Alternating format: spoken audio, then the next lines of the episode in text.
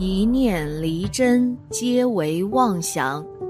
大家好，欢迎收看《佛说》，佛说与你一起看遍世间百态。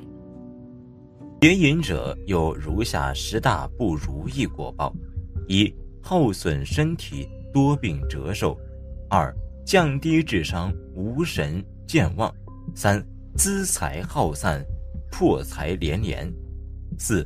霉运连连，诸事不顺；五前途黯淡，事业停滞不前；六名声不佳；七婚姻不顺，妻不贤，子不孝；八父母蒙羞，祖先不得超生；九连累子孙不善之家伙；十善友远离，没有贵人相助。在一般人的概念中。与夫妻以外的第三者有性关系属于邪淫，与合法的妻子或丈夫的性生活则完全不存在邪淫的问题。但从佛法的观点看，夫妻之间仍然可能发生邪淫的问题。如《大智度论》卷十三云：“若自有妻，受戒，有任，辱儿，非道，如是犯者，名为邪淫。”女心不悦，强以非礼，故名邪淫。因此，夫妻间有下列行为者，可视为邪淫：一、非处，即不按人道行房，而是于口道、小便道、大便道行淫；二、非气，如使用性保健品；三、非时，父母死亡忌日不得行淫。月经期中、妊娠期中、产前产后不得行淫；学佛受五戒居士还应在佛菩萨的纪念日、每月的六斋日不得行淫；父母的生日、亲属、父母、兄弟姐妹等的死亡之日不得行淫；最好还能做到子女成年之时即行节欲；子女婚嫁之后。即行禁欲。四非地，不得卧室之外处行淫，尤其不可在寺庙、教堂、野外公共场所等处行淫。非时纵淫，损福遭霉运。我认识一位学佛的师兄，他跟我聊过他的例子，这令他深刻明白，即便夫妻之间如果纵淫、放纵无规矩。不注意日子，会得到很重的恶报，惩罚来得很快。这位师兄与他妻子两人都信佛学佛，刚结婚后也是欲望重，两个人常纵淫，也没看日子。同时，夫妻之间也有过几次非道行淫，这已经属于夫妻间邪淫的范畴了，而且是知法犯法。结果，当时他们正在装修房子。遇到一个很倒霉的事情，装修公司的工人不小心在弄卫生间的时候，硬是把排泄粪尿的主管道不小心弄破一个大口。按理说，这种弄破大管道的失误是很难造成的。结果，所有楼上冲厕所后顺管留下的粪尿，都流到这师兄家的卫生间，弄得整个房子淫秽不堪，难以忍受。最后想了很多办法，花了不少时间才解决这个问题，而且在以后的装修中总是遇到各种倒霉事情，最后装修的也很不满意，钱倒是花了不少，令他们提到此事很是悲伤。不过他们现在都深刻认识了问题，发愿永不再犯，飞地行淫损福破大财，在地藏缘论坛中。有位师兄自述过自己飞地行淫的恶报事例，他的原话是：“我在未结婚前，曾经与妻子在一烈士纪念碑附近有邪淫行为，之后还在有佛经的地方有过邪淫，结果没过几天，妻子就破财十几万，果报来得如此猛烈，真是没想到。我从小淫心就重。”小学时就曾与几位同龄或比我小的小孩子玩过类似游戏，但这些也是邪淫，果报是从小身体就不好，上医院就成了家常便饭。在这里特别向小时候被自己伤害过的所有人求忏悔。上初中后开始学会手淫，本来不好的身体更差了。高中时无知跑到学校附近的土地庙小便，结果一病好几年，到现在身体都没有恢复过来。想想自己走过的路，邪淫真是消福，真是猛如虎啊！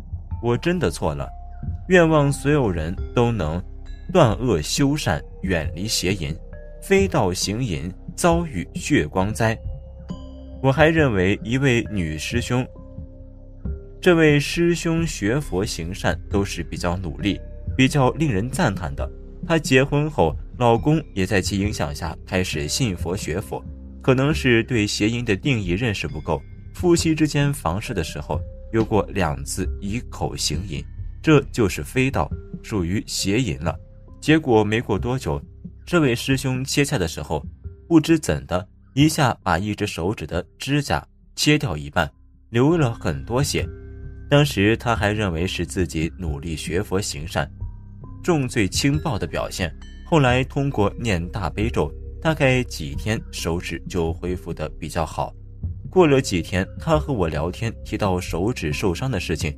我第一感觉就感觉到他应该是最近做了什么不对的事情，并非他认为的是自己前世的罪或者其他一些罪过。结果我问他夫妻间房事有没有放纵，他才说自己房事上的问题。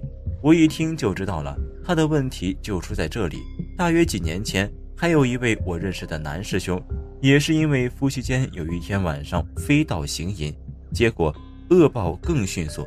第二天，他们跟亲戚一起到一个地方去，一起坐的一个面包车。结果到了地方下车后，这位师兄没有注意，他的手还放在车门边上。结果有人一下子把车门关闭，一下子把这师兄的一个手指压着了。他说当时疼得麻木了，还好手指没断，压死了血。他还算比较觉悟，当时就明白了。自己肯定是放纵夫妻之事得到的惩罚。一个学佛人，如果是自己在孝道、戒邪淫、脾气控制上都做得比较圆满的话，那么一般来说，这个人每天都会过得很吉祥、愉悦、好运。但是如果自己突然得到一些恶报，特别是身体上的损伤，这个时候一定要好好的反思自己，要找到缘故，因为这种突然损伤的恶报。一般都是自己做了什么不对的事情，得到了快速的惩罚。这种惩罚其实是天地鬼神看得起自己，是给这个人的一种提醒。所以遇到这种事情要善于觉悟，特别是夫妻间，尤其是学佛的人，如果夫妻间非道非时非地行淫，一定会有恶报的。这是以夫妻之名行畜生事。极为肮脏、臭淫、丑陋，鬼神等天龙护法会生起极大的嗔恨、愤怒心，所以会很快导致倒霉之事的发生。所以夫妻间一定不能放纵，谨记：一个人一旦播下了邪淫的恶的种子，早晚必会收获损德削福的恶果。最常见的恶果为穷困潦倒、诸事不顺、厄运连连、疾病缠身。婚姻坎坷，家庭破碎，断子绝孙或子孙不孝，为何邪淫的影响会如此严重？因为一个人一生中的福气皆有定数，越是不正当的享受，越是削福德，故邪淫越深重，削福越严重。这绝对不是说教，而是自然规律，不由你不信。因为种瓜得瓜，种豆得豆，乃万古不变的自然规律。对农作物而言，种子是种在土里或田里的；对我们人而言，种子则种在我们自己的心田。比如，你帮助了某个人，这颗种子并不一定就是种在了那个被帮助者的身上，而是首先种在了你自己的心田。所以，当这颗种子日后成熟时，当你自己需要帮助时，帮助你的常常不一定是你自己曾经帮助过的那个人，而往往是另一个出乎预料的人。所以，如果你平时经常无私的帮助别人，在你自己的心田种下了无数的善的种子，日久天长，你必定也会经常的能感受到别人无私的帮助。反之，如果你平时经常的通过各种方式直接或间接的去伤害别人，在你自己的心田种下了大量的恶的种子，日久天长，你必定也会经常的感受到一些直接或间接的伤害。可谓种瓜得瓜，种豆得豆，种善得善，种恶得恶。无论是善的种子还是恶的种子。其生长成熟的速度完全取决于你当时种下种子的动机。比如，你帮助某个人时，如果怀着极其强烈的同情和悲悯之心，那么这个善的种子就相当的茁壮强大，被别人帮助的善果就会以最快的速度加倍的回来。反之亦然。当你伤害某个人时，如果是怀着极其强烈的憎恨之心，甚至是带着希望那个人从地球上消失的刻骨的嗔恨心，那么自己被别人伤害的果实，同样也会以很快的速度加倍的回来。